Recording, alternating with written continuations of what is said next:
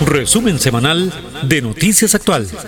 Con lo más destacado que aconteció a nivel nacional e internacional. Resumen semanal de Noticias Actual. Con la responsabilidad y veracidad que caracteriza a Noticias Actual. Resumen semanal de Noticias Actual. Para mantenerle al tanto de lo que ocurre en Costa Rica y el mundo. Resumen semanal de Noticias Actual.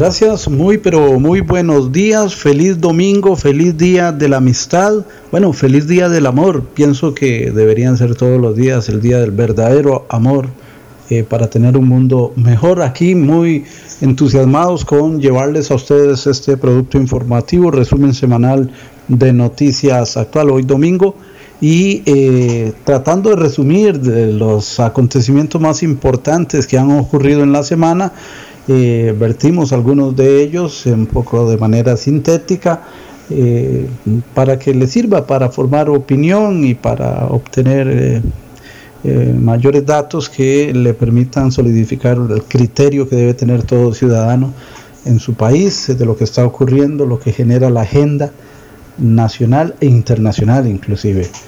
Bueno, en este resumen hoy estaremos brindando una primera nota que tiene que ver con el inicio del curso lectivo 2021 y los detalles y las novedades que trae este nuevo curso.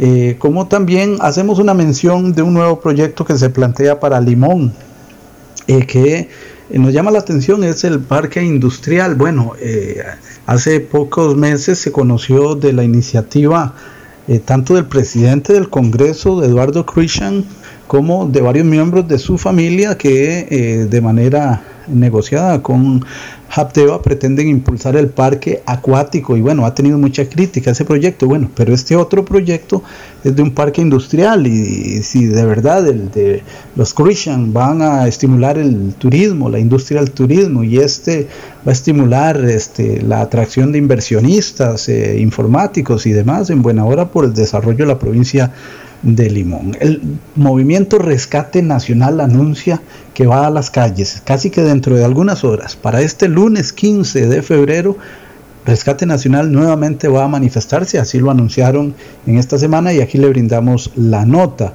Eh, también hay una nota importante que tiene que ver con la renegociación de la convención colectiva de Recope. Señalan las autoridades de esa entidad pública que tenían cerca de un año de estar renegociando. Esto debe meterse en la balanza y si bien hablan de que se van a ahorrar cerca de 23 mil millones de colones en cuatro años, habrá que ver si todavía se mantienen algunos privilegios para algunos considerados como odiosos. Eh, otro de los temas que estaremos tocando en este resumen semanal de noticias actual tiene que ver con que al fin, después de múltiples toneladas de droga que salieron de nuestro país, de eh, el muelle de Moín en APM Terminal. Eh, al fin ya hay una orden para que todos los cargamentos de piña, todos los contenedores que van con piña y sus derivados sean escaneados. Esto se debió haber hecho hace muchos meses, bueno, pero ya se va o se estará haciendo, esperemos. Y eh, también otra de las notas que estaremos mencionando en este resumen semanal de noticias actual tiene que ver con que se le cumplió a don Michael Soto la solicitud de presupuesto extraordinario para mejorar las condiciones del Ministerio de Seguridad Pública y a doña Fiorella Salazar como titular de justicia, pero que usará casi que el 80% de los recursos que recibirá en las tobilleras. Otro proyecto que ha sido muy polémico en relación con la empresa de servicios públicos de Heredia, que fue la que eh, implementó el primer eh, programa de tobilleras y que ahora, bueno, bajo el argumento de que 1900 eh, implicados, encartados, imputados o sentenciados no pueden andar sin brazalete, algunos de, es decir, 1900 de la totalidad de población que ha estado privada de libertad. Este, bueno, en buena hora que hay recursos para que se implementen, pero que ojalá que estén en buenas condiciones, porque ese fue uno de los problemas de la pasada entrega y ahí hay mucho, mucho que investigar todavía. También estaremos tocando eh, la comparecencia del señor presidente de la República, don Carlos Alvarado, a dar explicaciones en relación con la unidad de procesamiento de datos, la UPAT. Y cerramos con eh, una nota que tiene que ver con un grupo de turistas que al parecer uno o dos de ellos venía contaminado con COVID y se propagó cerca de una veintena, incluyendo al guía turístico. Ese es eh, de manera así muy apretada el resumen que tenemos eh, para hoy, pero también una nota que no viene para la lectura de don Uriel Dávila, pero sí que trascendió la tarde del viernes recién pasado y es que en horas de la mañana el gobierno de la República se reunió desde el punto de vista técnico y con técnicos eh, se reunió con sectores sociales y empresariales en el auditorio del Banco Central de Costa Rica en el barrio Turnón, en San José, para explicarles otros detalles desde ese punto de vista técnico que tiene que ver con lo que se está haciendo en relación con los trámites para los préstamos, préstamo con el Fondo Monetario Internacional, los demás préstamos que vienen, lo que se está lo que está generando la 9635, es decir, la ley de fortalecimiento de las finanzas públicas, eh, que ya tiene varios meses de aplicación, si está dando resultado el IVA y que la regla fiscal, cómo se está aplicando, también con los proyectos de eh, eliminar exoneraciones odiosas, muchas de ellas, y otros temas que creo que no se, creo que no se tocó empleo público, pero bueno, eh, esa reunión hizo concurrir a representantes de varias organizaciones de nuestro país no había ningún sindicato. Ahí no leí que estuviera un DECA ni que estuviera eh, ANEP, eh, no vi que estuvieran los sindicatos fuertes que son los que están anunciando y los que están apoyando y conformando ese grupo de rescate nacional que viene a manifestarse dentro de unas horas. Así es que vendrá o no la manifestación, mañana estaremos muy pendientes. Tenemos una serie de microinformativos que estaremos eh, transmitiendo, así es que les dejamos desde ya con este resumen semanal de noticias actual. Bernie Vázquez les dice muy buenos días, les dejo con Uriel Dávila. Adelante compañero. Gracias Bernie, gracias amigos y amigas, bienvenidos, bienvenidas al resumen semanal de Noticias Actual, semana del 8 al 12 de febrero. No se pierda en la sección a fondo una entrevista con el alcalde de Sarapiquí, Pedro Rojas Guzmán, con un análisis del quehacer diario municipal. Por supuesto, las notas más destacadas en la presente semana a nivel nacional e internacional.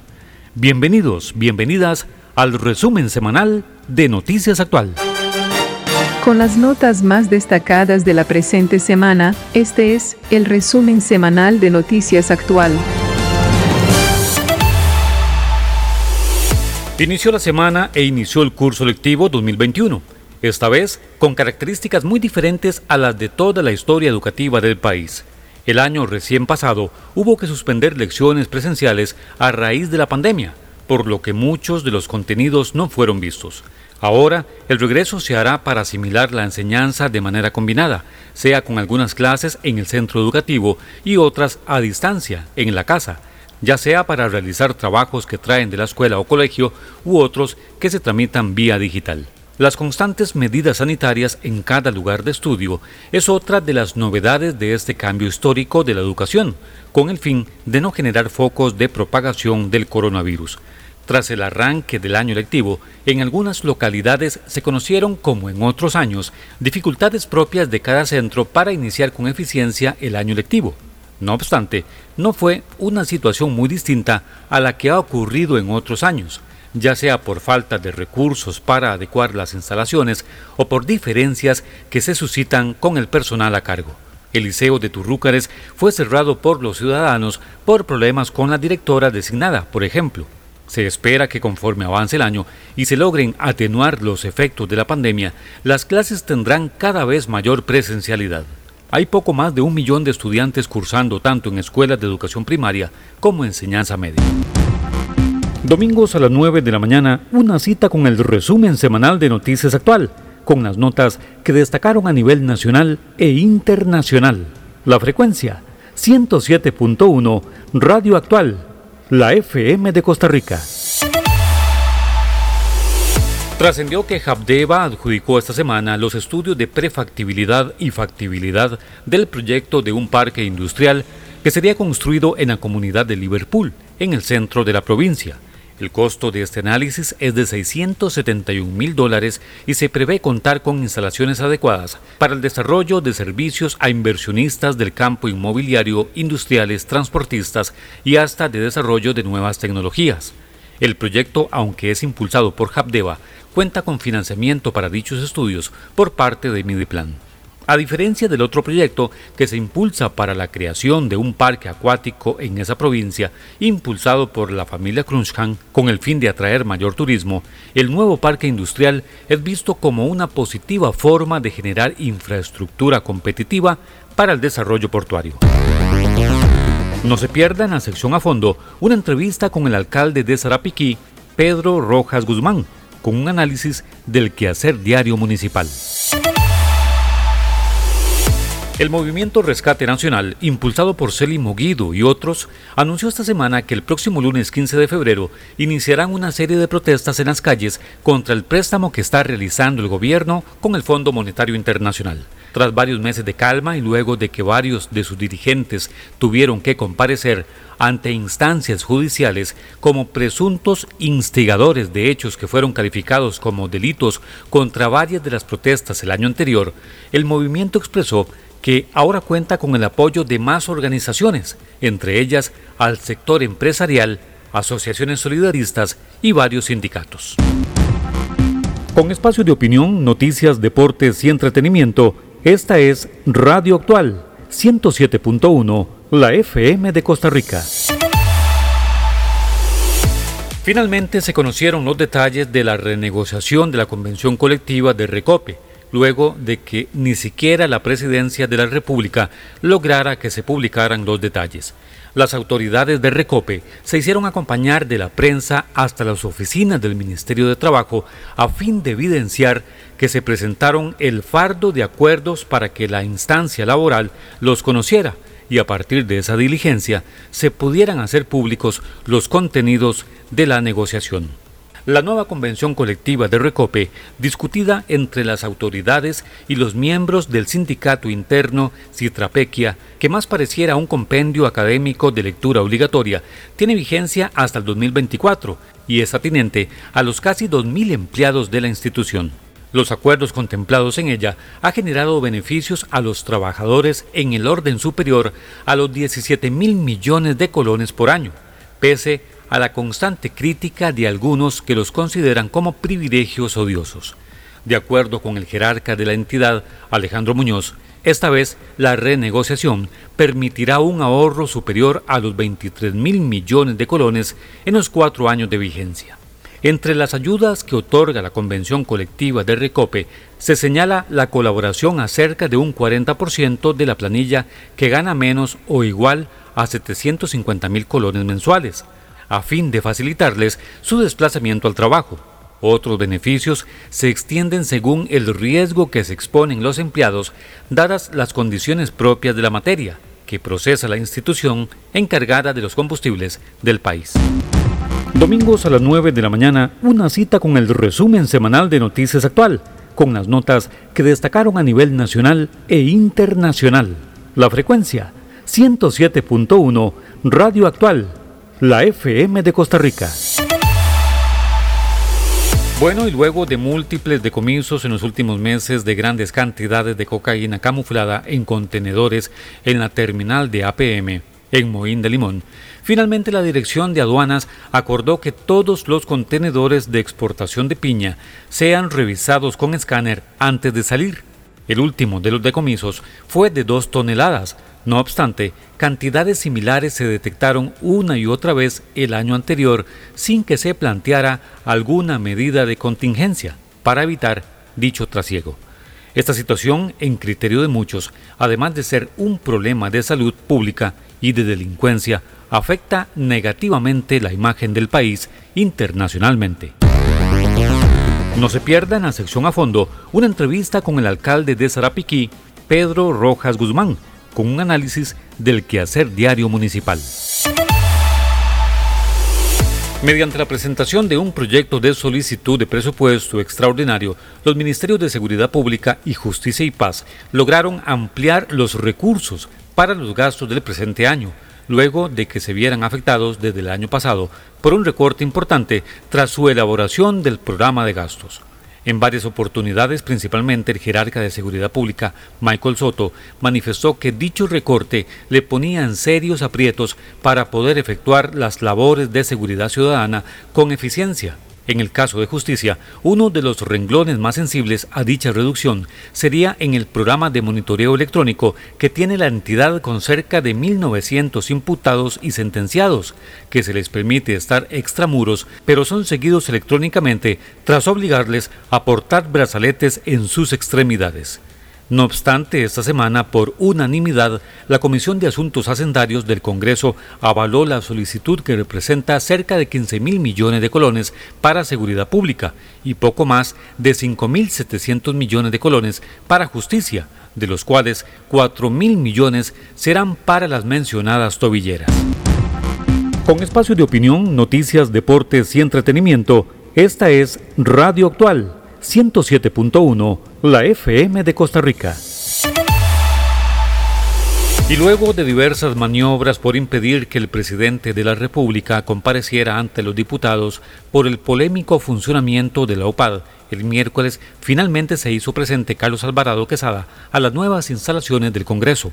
Se le convocó para que explicara el porqué de la creación de la mencionada unidad de análisis de datos UPAD, dado que para algunos se trató de la puesta en operación de una agencia de espionaje de la ciudadanía y que recabó y analizó datos sensibles violando la normativa sobre la privacidad ciudadana. Para la presidencia de la República, el proyecto correspondió a una iniciativa para contar con información validera para la toma de decisiones políticas sin que se irrumpiera en la privacidad de nadie, tras manifestar que lo haría sin presión de ningún tipo y con claridad de lo que expresaría en honor a la verdad, horas después comenzaron las críticas sobre su participación.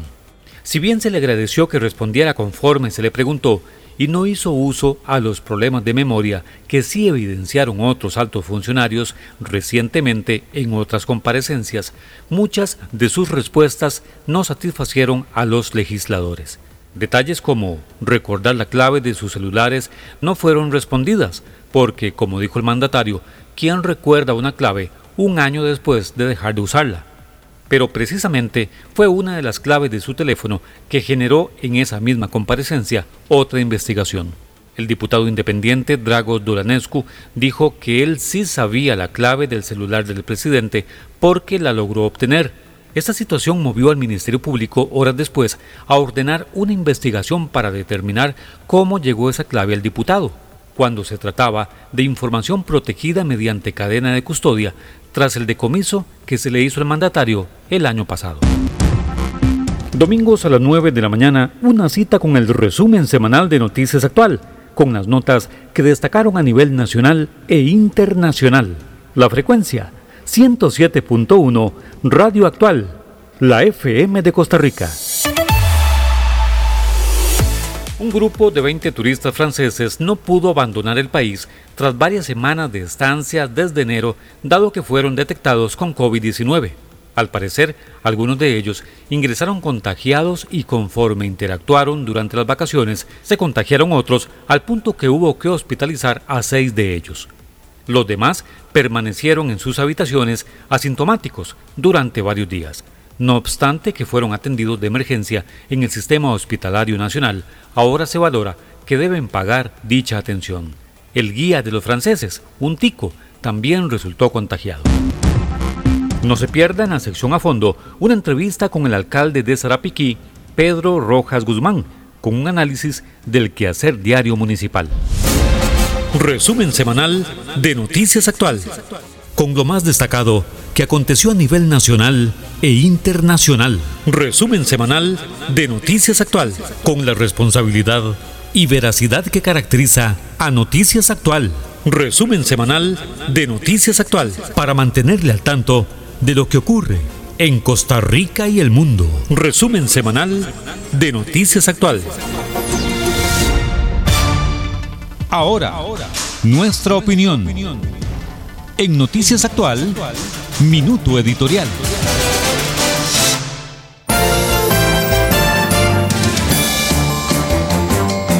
Gracias, buenos días de nuevo en este segmento de opinión de voz editorial de Noticias Actual. Hoy queremos tratar un tema que, eh, sobre el cual hemos estado efectuando una serie de diligencias hace varias semanas, inclusive mucho del material que hemos eh, recabado, pues lo hemos mantenido, lo hemos sostenido o embargado precisamente pues para darle seriedad a las indagaciones que hacemos y poder eh, que una vez que publicamos pues tener asidero real tanto en documentación como en que lo que vamos a decir pues tenga un respaldo de acuerdo con la realidad o lo que llaman los abogados verdad real que es ya una definición que tiene que ver mucho con lo jurídico. Ok en el caso que vamos a tocar hoy hubo lo que denominan precisamente los abogados noticia criminis, es decir, cuando hay alguna conducta, algún hecho que en apariencia puede ser doloso, puede constituirse delito, porque a él confluyen todos los eh, conceptos para eh, que un juez o que un eh, especialista en derecho determine que ahí hubo la comisión o la irrupción del orden de la normativa y por tanto haya que procesar. Sin embargo, pues es una noticia criminis que se debe informar. Inclusive creo que todo ciudadano debe estar en esa obligación para poder sostener este régimen de derecho y nuestro sistema democrático.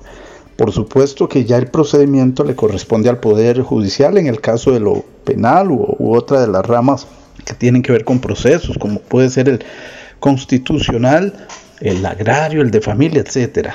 Bueno, pero también está en instancias administrativas cuando se trata de conductas de, por ejemplo, un profesional en educación o un profesional en, eh, derecho inclusive, o un profesional, como en este caso, que pertenezca al colegio de terapeutas. Bueno, el punto es que esa eh, noticia crímenes fue conocida por el Ministerio Público, es decir, eh, hubo una relación de hechos en el sentido de que eh, en el hospital Calderón Guardia se habría hecho una compra de servicios que no va conforme a lo que se debió haber hecho porque no se debía haber hecho esa compra de servicios y nos referimos concretamente a servicios de audiometrías.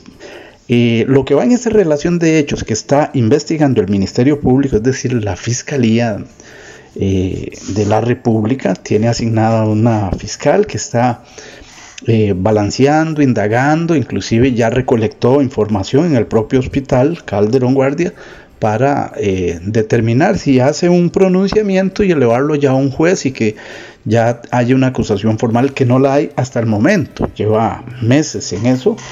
En las últimas, entiendo, semanas del año pasado efectuó unas diligencias en el propio hospital y, bueno, cuenta ya con documentación que en cualquier momento podría haber un pronunciamiento. Mientras tanto, el tema también se ha conocido en el gremio y por ello hasta hemos acudido al colegio de terapeutas para indagar más sobre este tema, repito, la compra del servicio de audiometrías para el Hospital Calderón Guardia.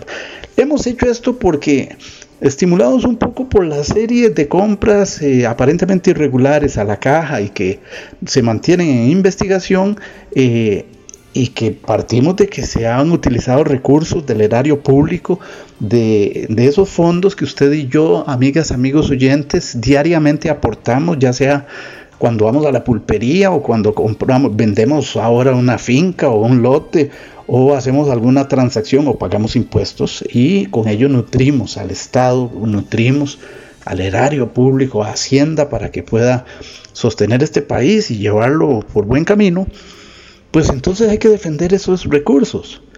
Y si nos afecta la forma en que se administren esos recursos. Eh, entonces, hemos iniciado las diligencias tanto a nivel de colegio de terapeutas y hemos hecho consultas al Ministerio Público, y consultas al hospital de donde se hicieron, se hizo la compra de estos servicios. Eh, las respuestas que hemos obtenido es lo que nos deja con un sinsabor, porque por supuesto que no partimos de que las entidades se pongan de acuerdo, pero sí han, han confluido en, en respuestas que para algunos pareciera que no es nuevo en Costa Rica. La dilación en, que se responde, la forma en que se responde, eh, eh, como que no, no genera ninguna posibilidad así como de que de que sigamos adelante y sigamos investigando esto. Entonces, eso es lo que nos hace hacer esta voz editorial. ¿Será que hay muchas investigaciones que ahí se las llevan por la tangente hasta que hacen que se diluya y no sé si por fuerza o por cansancio, pues se desiste y, y ahí queda aquello y no se le da una explicación al pueblo? En este caso concreto, se ha dicho que esa compra de servicios de audiometría no se hizo bien porque desde el punto de vista administrativo y de, y de acuerdo con lo que eh, se exige de, tanto en la administración pública como inclusive a nivel de, los del gremio, eh, hubo algún favorecimiento, un favorecimiento a una empresa en detrimento de otras empresas. Eso, repito, está en investigación penal y no ha habido pronunciamiento. No obstante, desde el punto de vista periodístico hemos querido explicaciones. Ante la Fiscalía del Colegio de Terapeutas sabemos que hay varios expedientes que han tocado este tema. Hicimos la consulta para que nos permitan ver estos expedientes. Sin embargo, a nivel de la Fiscalía del Colegio de Terapeutas, la respuesta es, la consulta fue que se nos permita ver expedientes, ojalá ya, es decir, y partimos de que ya haya un expediente con pronunciamientos. No, inclusive no estamos solicitando que nos permitan ver cómo va la investigación, sino donde haya pronunciamiento. Bueno, la respuesta, esta consulta la hicimos el 16 de enero, hubo respuesta pasado, el, 20 de enero, después del 20 de enero, eh, y la Fiscalía del Colegio de Terapeutas lo que indica es que ellos no se ocupan de temas penales. Nosotros sabemos que ellos no se ocupan de temas penales, son procedimientos administrativos. Y ellos indican que se le da trámite a una denuncia tras una relación de hechos, pero se protege, se protege al aludido porque de lo contrario estarían violentando el principio de inocencia. También agrega en la respuesta que nos da la Fiscalía del Colegio de Terapeutas que sea cual sea el tema, la investigación es confidencial. Se protegen los datos de la persona. Eh, pues sí, está bien, está bien mientras que no haya ya una, una sentencia, un pronunciamiento definitivo. Eh, agregan que no se puede dar respuesta a personas ajenas a la investigación, solo si esa investigación de alguna manera le afecta. Bueno, en, nuestro caso se investiga desde el punto de vista periodístico, pero en el fondo es para que la ciudadanía sepa cómo va el tema. ulteriormente el, el resultado podría afectar a la ciudadanía, inclusive nosotros también somos ciudadanos de este país, pero ellos insisten en que se brinda esa información solo si quien pide los datos, la información, posee algún derecho subjetivo, interés legítimo, que pudiera resultar directamente afectado, lesionado, inclusive o satisfecho. Ese inclusive lo agregué yo o satisfecho. Bueno, eh, y esto en virtud del acto final del procedimiento de la investigación. Está bien. Nosotros pedimos, bueno, si hay actos finales que nos concedan la información. Y si nos vemos afectados eh, como ciudadanos dependiendo del resultado. Y podría ser negativa o positivamente, como lo menciona aquí, si pudiera resultar directamente afectado, lesionado o satisfecho. Bueno, puede ser que el resultado nos deje satisfechos. Y agregan que esto va de acuerdo con el artículo 275 de la Ley General de Administración Pública. Ok, ahí digamos que no vamos a cerrar el capítulo de el Colegio de Terapeutas, pero por ahí va el tema de las diligencias que hacemos en torno a esta compra que está apenas en investigación, iniciando diríamos. Ahora, la consulta directa al hospital, sí, también la hemos hecho. Y hemos, lo primero que hemos pedido es conversar con la persona que solicitó el servicio, o en su defecto con la dirección, para empezar desde la dirección que tiene la mayor responsabilidad de lo que se hace en el hospital. Y la respuesta no ha sido de ninguno de ellos, sino a través de la oficina de prensa o a través de la comunicadora, que ok, está bien, eh, pero es una respuesta por escrito y nosotros estamos elaborando un trabajo desde el punto de vista de la radio y, requerimos que las personas nos hablen y poder repreguntar y demás.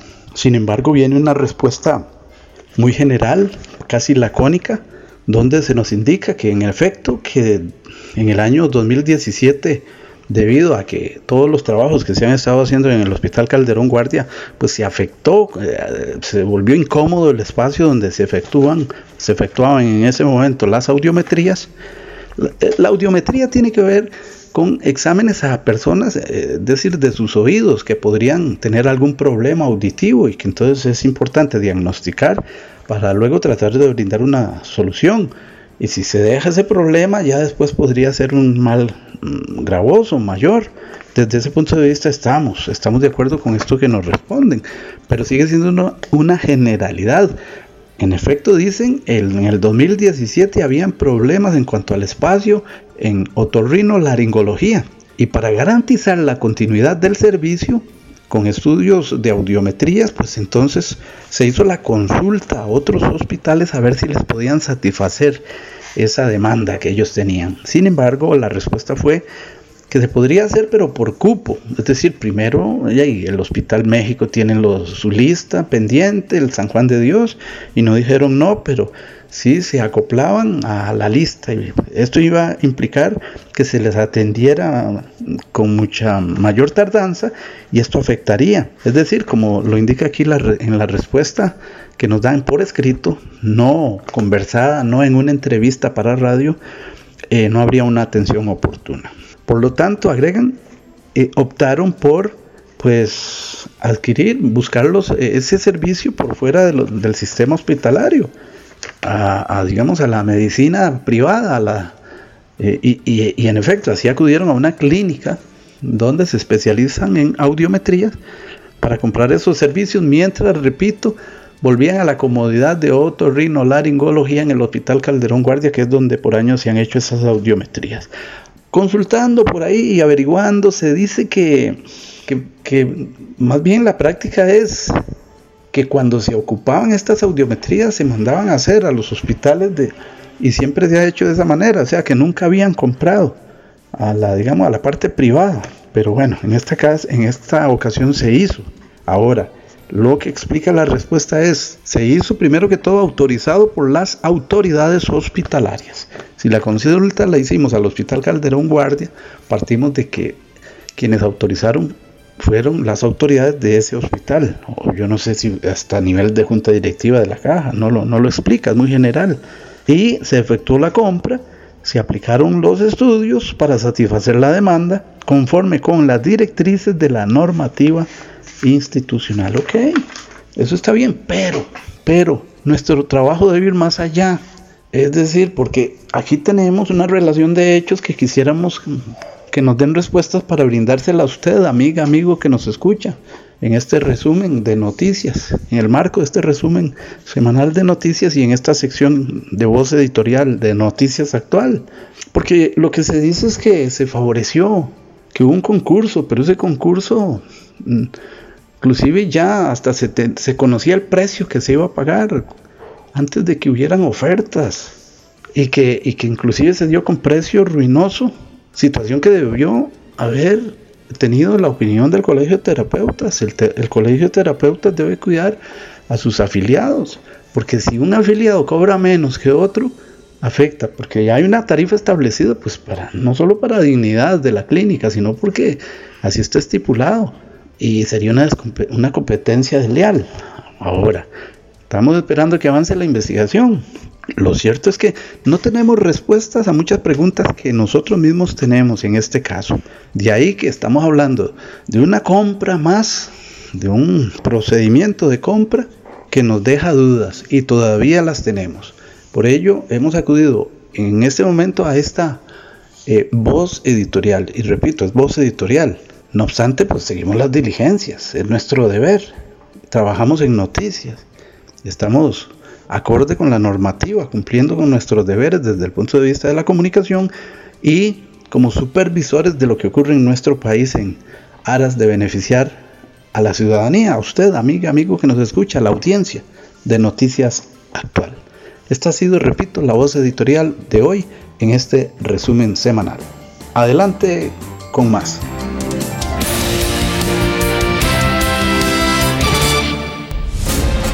Resumen semanal de Noticias Actual. A fondo, la opinión de nuestros invitados en los temas de actualidad.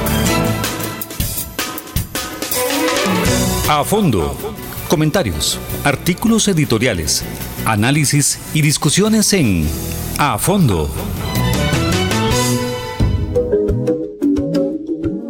Gracias. Introducimos de inmediato al alcalde de Zarapiquí, el, eh, el señor Pedro Rojas en este contenido que eh, estamos eh, elaborando, tanto para la sección a fondo de Noticias Actual, la señal grande de Costa Rica 107.1 FM, y también para la producción hermana Rescate, espacio que se transmite en la gigante 800 AM, emisora también del grupo actual. Y es que eh, en, esta, en este año de que ya se habla de la arena política y que ya han salido precandidatos y demás de las diversas agrupaciones y han nacido nuevas agrupaciones políticas, la figura del alcalde, a ver, es una figura política porque llega desde el punto de vista político de ese puesto. Hay muchos que ya eran ejecutivos municipales cuando no existía la figura del alcalde, pero eh, no por ello llegan a hacer política en el puesto. Es decir, si desde el punto de vista político son nombrados por una mayoría, ahora sí, él viene a ejecutar lo que le diga el Consejo de Administración muchas veces eh, pluralizado y que no se puede trabajar como ocurre en la Asamblea Legislativa. Bueno, pero eh, el alcalde es la figura ejecutiva por excelencia de cada municipio, entiéndase municipio como este, el área, el área que eh, abarca el cantón y en este caso Zarapiquí. Vamos a hablar de política, no, vamos a hablar de proyectos, porque la verdad es que si ese primer ciudadano que está en ese cantón está trabajando bien, como decía un amigo mío, ¿para qué lo voy a sacar si está jugando bien? Bueno, don Pedro eh, en los últimos meses, igual que cantones aquí cercanos como Siquirres, eh, Guapil, Pocosí, eh, han tenido un serio problema de seguridad. Bueno, usted me podría decir, no, eh, vaya búsquese al señor encargado de la seguridad, pero es que ahora ya los, las municipalidades han tenido que, abrirse hasta este espacio y contratar este oficiales de seguridad. Eh, ¿Cómo están haciendo ustedes en, en, este momento? Hay una situación neurálgica, hay un apodo de un sujeto por ahí que está haciendo estragos eh, diablo, porque hay que ponerle puntos y comas a, las cosas. ¿Ustedes tienen previsto algún proyecto de seguridad? Eh, para hablar un, poquito de la seguridad, tenemos poco tiempo, pero empecemos por ahí. Adelante. Sí, buenos días a toda su audiencia. Eh, es un gusto poder compartir un rato con, con, su persona y con sus oyentes. Sí, como usted bien lo dijo, mi nombre es Pedro Rojas, pero yo le agrego Guzmán, porque siempre me gusta visibilizar a mi mamá. Por supuesto, disculpas. Sí, y entonces este, eso me parece muy relevante para efectos de la sociedad en la que queremos vivir y en la sociedad que queremos construir. Mire, la seguridad es un asunto realmente estructural y es un asunto de fondo. Eh, normalmente uno piensa que la seguridad es un policía en cada esquina y una acción represiva. Desde nuestra óptica, la seguridad es eh, un asunto de todos, es un asunto de fondo y es un asunto que realmente toca diferentes áreas. Como usted bien lo dice, en la conceptualización de la seguridad no es un asunto regional ni siquiera nacional, es un asunto mundial. Y en, las, en los países que tienen un desarrollo relativamente menor, si le hablamos en términos absolutamente conocidos, países del tercer mundo, países en vías de desarrollo. Haití, por ejemplo. Y dicho, no, no, en general, y, dicho en otras palabras, podríamos hablar de América Latina, sí. para, para hablar de nuestra región, ¿verdad? Y ahí es un asunto meramente económico. ¿Verdad? Este, las sociedades y la nuestra no, no escapa a eso, eh, principalmente en los últimos tiempos, como usted bien lo apunta. Don, don Pedro, entonces, ¿usted considera que el joven empieza a delinquir por problemas económicos? Por, por, por muchos factores, ¿verdad? Pero estamos hablando de uno que es muy visible, por muchos factores, o sea, no necesariamente una persona que no tenga trabajo y que no tenga recursos económicos es delincuente, porque no se puede generalizar, ¿verdad? Asunto de valores también. Eh, claro, eh, estamos hablando que son muchos factores, pero eh, uno, uno que es común a la, a la nación y a la región es el factor económico. Y entonces cuando estamos hablando de que usted eh, como individuo de parte de una sociedad no tiene oportunidades, ¿verdad? y que tiene tampoco eh, el- su concepto de valores es un poco diferente, ¿verdad? que se ha creado en zonas relativamente marginales, etcétera, etcétera, hay un largo etcétera por ahí, ¿verdad? Entonces, este, cuando ya no tiene ninguna oportunidad según la visión de cada cual, entonces recurre a esta situación del problema del narcotráfico y el problema del narcotráfico también es un asunto global, Claro. no es un asunto de Sarapiquí ni de, ni de Guapil, ¿verdad? Sí. Es global, es mundial. Y obviamente eh, estamos muy cerca del mayor productor de cocaína, ¿verdad? Y entonces este, aquí somos, éramos una, una zona de paso y se ha convertido en una zona de bodega y obviamente pues eh, eso también implica el desarrollo de, de algunas actividades que no van con la, con la buena práctica, digamos, de la sociedad y de la moral. Entonces, Claro. eso es un elemento. Claro, don Pedro, pasemos de lo general para ir siendo más específicos a lo particular. Don Pedro Rojas ingresa, no sé, poco más de 15 años aquí a la municipalidad. Eh, ¿Qué era Sarapiquí hace poco más de 15 años y qué es Sarapiquí hoy, después de su gestión, que todavía permanece? Bueno, yo no diría que es, y siempre, siempre me ha gustado hablar de, de los equipos de trabajo y no de la, de la persona en especial, porque yo creo que solo aquella serie de televisión muy vieja que se llamaba MacGyver, era que MacGyver resolvía todas las cosas con una cuchillilla, ¿verdad? Y entonces yo creo que eso ya no, ya no, es, eh, ya no es así eh, en este contexto actual, y yo creo que desde siempre, ¿verdad? Los equipos son los que prevalecen. Y aquí Siempre ha tenido el mismo equipo, don Pedro. siempre se cambian los equipos porque ya y esto es una, una situación de elección popular y entonces las, eh, las, las jefaturas políticas de la municipalidad, llámese el consejo municipal, cada cuatro años prácticamente se cambia, ¿verdad? Y el equipo técnico de la municipalidad sí prevalece. Ese sí permanece. Ese sí prevalece. Entonces, este, esos equipos se han venido, los equipos técnicos, por supuesto que sistemáticamente se han venido eh, eh, preparando y se han venido acumulando experiencias, etcétera, etcétera, ¿verdad? Y obviamente que nos hemos valido del apoyo de los entes técnicos nacionales, Claro. llámese la Universidad Nacional, llámese la Universidad de Costa Rica, llámese el Laboratorio de Materiales de la Universidad de Costa Rica, la NAME, Usted, bueno, yo lo veo así como, como, como, como dicen a la tica, pochotón, ¿verdad? Como con fuerza. Eh, usted quiere seguir al frente de esta comuna. Bueno, vieras que yo, yo quisiera antes de responder esa pregunta, eh, terminar la respuesta de la, de la anterior Adelante, que hiciste, don que me parece claro. muy importante, ¿verdad? Del Zarapiquí que encontramos, Es no, correcto. no necesariamente en mi gestión, sino en la gestión del municipio, a mí me parece mucho más relevante rescatar la función del gobierno local, que el gobierno local tiene que ver con sus, con sus eh, dirigidos, pero también con los dirigentes comunales, con las organizaciones comunales. La municipalidad sin el pueblo no existe, más el pueblo sin la municipalidad existe.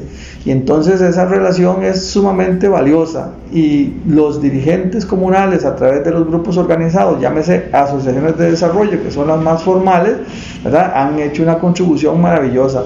Y hace muy poco tiempo, o sea, el 18 de noviembre del año pasado, cumplimos 50 años como gestión de gobierno local. E hicimos un videito que se lo voy a pasar a usted y, y ahí demuestra, ¿verdad? Más que mis palabras, demuestra la gestión del municipio del Zarapiquí de hace 50 años, que era una aldea con caminos de barro, con trillos, donde los, los, que asistíamos a la escuela en ese tiempo íbamos descalzos, donde de, eh, distancias de 15 kilómetros se hacían en 3 horas, etcétera, etcétera, al Zarapiquí que usted conoce ahora. Pues obviamente siempre van a haber este, deficiencias y van a haber cosas que, que hacen falta, ¿verdad? Pero la gestión del gobierno local en estos últimos 50, bueno, en sus 50 años de existencia ha sido desde mi punto de vista maravilloso y ha gestionado un desarrollo lo más integral posible, porque los, los pueblos que son fronterizos con Nicaragua, que realmente no eran ni la segunda ni la tercera, sino como la cuarta Costa Rica, Ahora prácticamente se puede ingresar en vehículo a cualquiera de estos pueblitos. Entonces eso habla muy bien del gobierno local, de las organizaciones de desarrollo y por supuesto, ya y el alcalde va incluido, pero como un equipo. Claro, y creo, y ya esto es personal, eh, que Zarapiquí eh, es un área estratégica que debe tener un líder que de verdad la lleve adelante. Desde el punto de vista cultural tiene una riqueza y hay que remontarnos un poco hasta justas heroicas que han habido aquí y todo este asunto. Desde el punto de vista turístico, hoy por hoy puede ser uno de los caballos de batalla del gobierno de poder subir esa industria otra vez a generar divisas, la, principal eh, generadora de divisas para el país que se vino a menos con la pandemia. Así es que aquí prácticamente eh, uno como ciudadano debe exigir un verdadero líder un verdadero líder que, que, que, que, sostenga y que desarrolle esto. Y ya usted lo dijo, esa comparación de 50 años ahora ya, ya es, otra es otra Zarapiquí y ya no hay vuelta de hoja. Ya no se puede mirar atrás, sino hay que modernizar. Ustedes se están modernizando, por ejemplo, le hablaba de la seguridad pensando un poco en la policía municipal, pero ¿cómo están ustedes desde el punto de vista informático, los sistemas? ¿Cómo están ustedes desde el punto de vista de una central telefónica que no le deje a uno llamando ese, ese, silencio es recordando cuántos minutos duré en una última llamada. Ok, entonces, eh, ¿está usted con esa visión, con su equipo técnico? Sí, nosotros tenemos un equipo técnico que es el Comité de Tecnologías de Información que funciona desde hace mucho tiempo y esta municipalidad es vanguardista en todo lo, técnico, no a nivel regional, a nivel nacional. El archivo digital, las plataformas de, de pago, este, la digitalización de todo el sistema interno de la municipalidad y no hemos podido, digamos, tramitar todos los, todos los, eh, hacer todos los trámites digitalmente porque hay una brecha entre la municipalidad y la ciudadanía, que estamos atacando a eso, ¿verdad? Todos los ciudadanos deberían de tener su correo electrónico para que desde, su correo electrónico eh, eventualmente pueda recibir este, las comunicaciones de la municipalidad y hacer las gestiones desde su correo. Y eso, pues hasta el momento hay una brecha ahí que nos ha dificultado un poco. Pero la municipalidad en tecnologías de información ha sido vanguardista siempre cuando estamos hablando de un cambio, ¿verdad? Este, de una generación a otra y estamos en una generación un poco más de papel, ¿verdad? A una generación digital, siempre hay un problema serio ahí, ¿verdad? Claro, de, adaptación. De adaptación. Y entonces ese proceso de adaptación a lo interno ha sido un lastre un poco pesado que nos ha costado un poco vencerlos, pero también a lo externo, con la ciudadanía, el lastre todavía es un poco más pesado. La gente llega y uno le dice, mire, ese trámite, por ejemplo, de exoneración, que hay muchos trámites de exoneración, usted lo puede hacer digitalmente, la gente se molesta, quiere venir a la plataforma. O no se atreve a hacerlo. Eh, bueno, justamente por, justamente por eso, ¿verdad? Porque los cambios implican eso. Claro, claro. Don Pedro, eh, conversaba con el alcalde de Tucurrique para esta sección también, como le digo, estamos dándole eh, esa, esa, esa, amplitud porque estamos en este año interesantísimo y no vengo, le repito, a hablar de política ni de partidos. Yo, entiendo el concepto, ¿no? Eh, ok, este, eh, pero, y es que le quiero preguntar cómo ha sido su relación con este gobierno, de Carlos Alvarado, y agréguele el de, el Guillermo Solís este, porque para el alcalde de Tucurrique, fatal, terrible, y no se puede trabajar prácticamente. Ok, pero le decía yo al señor alcalde de Tucurrique, pero si es el mismo problema de siempre, se habla de que, de que en presidencia hay un doble discurso hacia la unión de gobiernos locales, para decirlo con formalismo, a las diversas municipalidades se les dice algo antes que se aplicaba la ley 8114 y de pronto aquel aquel 1% que se les daba eh, a las municipalidades para que arreglaran calles, por ejemplo, de producto de ese 1% en las gasolinas, cuando querían se los daban y cuando no los sostenían, y los sostenían hasta tres meses, no sé qué, en esos tres meses qué podía hacerse con esos dineros, pero eso solo para citar un ejemplo, pero sí se persiste ese doble discurso y eso nos consta, eso es, esto es nuestro. Eh, luego ahora la 93 creo que ya la 81-14 por ahí se dejó, pero igual se sigue hablando de ese desarrollo no autónomo, porque al fin y al cabo hay que mantenerse relacionado, pero que como lo que, que, como que lo que se dice en el gobierno central no es lo que se hace ya cuando llega la cuestión concreta. ¿A usted cómo le ha ido en este último año, por ejemplo, en esta administración? Yo creo que las cosas son, son estructurales y, y, cuando los cambios estructurales no se dan, el discurso sale sobrando. Y entonces Los hechos hablan. Eh, es que es un poco más profundo desde mi óptica, ¿verdad? Es decir, yo como presidente de la República eh, puedo pensar en que quiero coordinar con, con, los gobiernos locales, que quiero coordinar con, quiero hacer una un gobierno descentralizado y demás. Yo puedo pensar eso, pero cuando me topo con la realidad, el país está estructurado sí, diferente. En un régimen de derecho donde si haces esto ya te ponen ahí un recurso y si por allá, y entonces se entraba entonces este país está mal diseñado con demasiadas por, leyes. Por supuesto, desde la constitución de la Segunda República, que yo estoy absolutamente claro que usted está muy bien informado al respecto, ¿verdad? el país se convirtió en un país benefactor, en un Estado eh, centralista, en un Estado que simplemente no quería que el ciudadano pensara o no pensara, simplemente quería darle todas las cosas.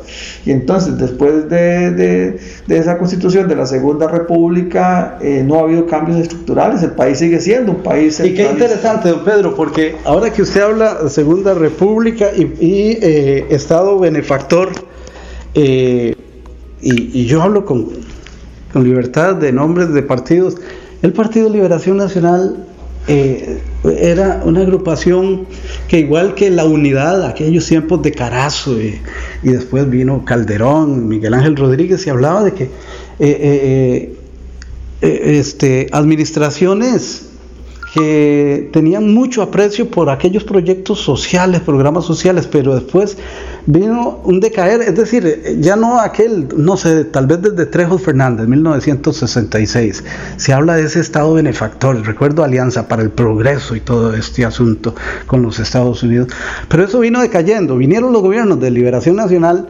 y en Liberación Nacional de aquel que, pues, no sé, se me viene eh, gráficamente la imagen de Daniel Oduber pregonando un poquito de la internacional socialista y eh, la socialdemocracia, pero después eso fue derivando y se perdió esa labor social. Eh, la retomó un poco la unidad, pero viene ahora este, este, este equipo de gobierno, ya en ocho años, y sea como sea, ha tenido que recuperar los programas sociales, como que logró decirle al pueblo, eh, y, no estoy jalando para ningún lado, eh, porque hay pandemia, ya, ya si no emitían un bono que no sé cómo lo estarán administrando. Eh, un bono para salvar a la gente de morirse de hambre, pero entonces se está recuperando. ¿Cree usted que los gobiernos que sigan tienen que atender más ese aspecto? Yo lo que creo es que el Estado benefactor, eh, tal y como fue concebido en, los años este, 50, eh, justamente era lo que el país necesitaba, ¿verdad? Estábamos en una condición como nación muy, muy paupérrima, ¿verdad? Estaba la Costa Rica del Valle Central que todavía tenía condiciones no muy buenas y la Costa Rica de la periferia que todavía era mucho peor. Entonces el Estado benefactor era perfectamente válido para ese momento.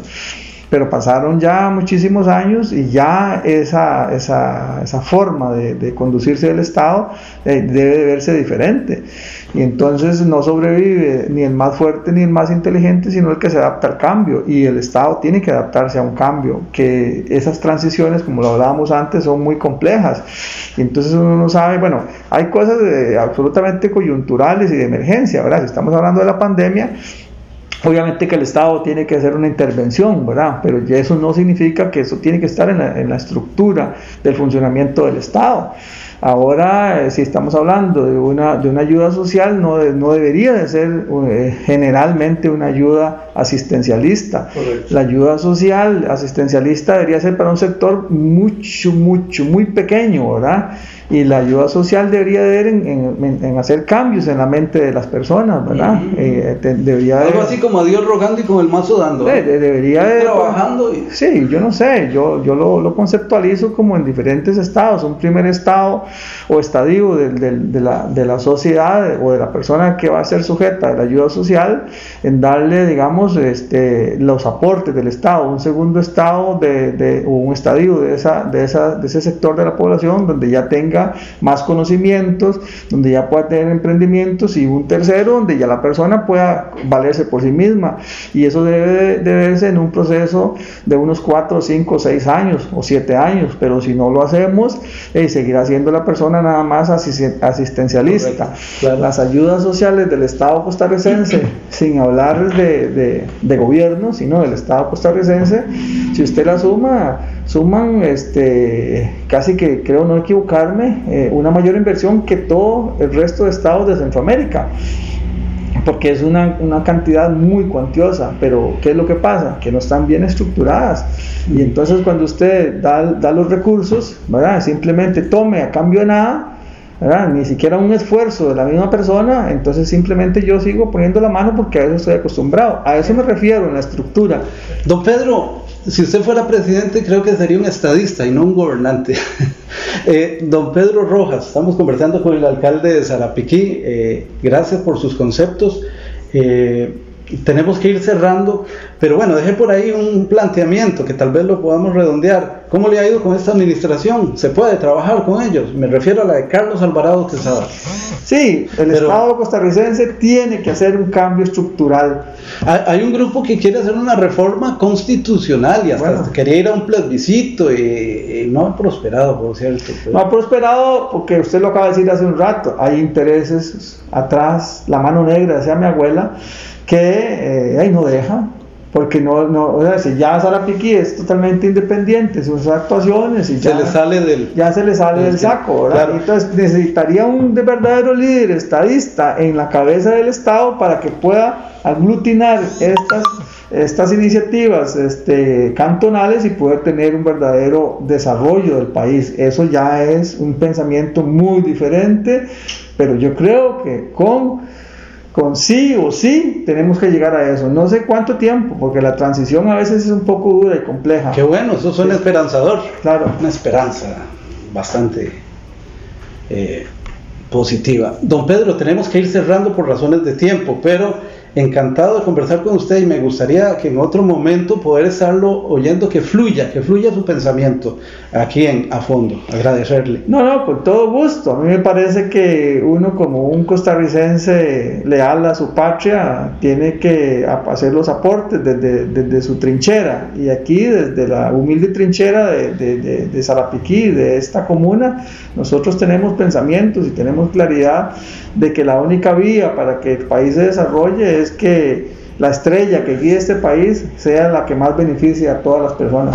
Muchas gracias de nuevo a don Pedro Rojas, alcalde de Sarapiquí.